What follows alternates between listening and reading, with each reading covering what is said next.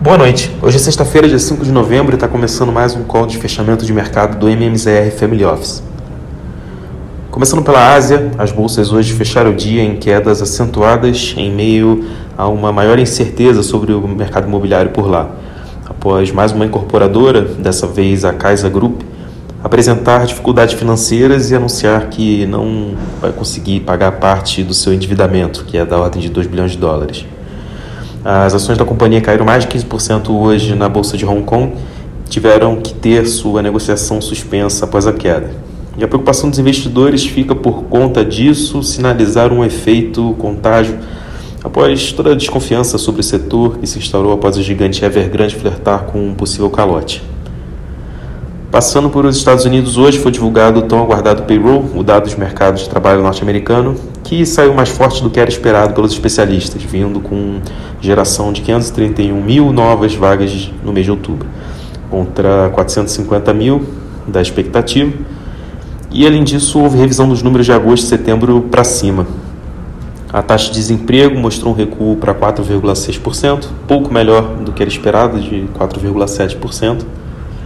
Uh, apesar do dado uh, mais forte no mercado de trabalho por lá, a fala recente do presidente do Banco Central americano, Jerome Powell, uh, mostrou certa paciência para observar uma recuperação nos números de emprego antes de começar a subida de juros. Esse ambiente positivo para a economia acabou compensando os receios sobre a política monetária e o mercado manteve o otimismo de ontem.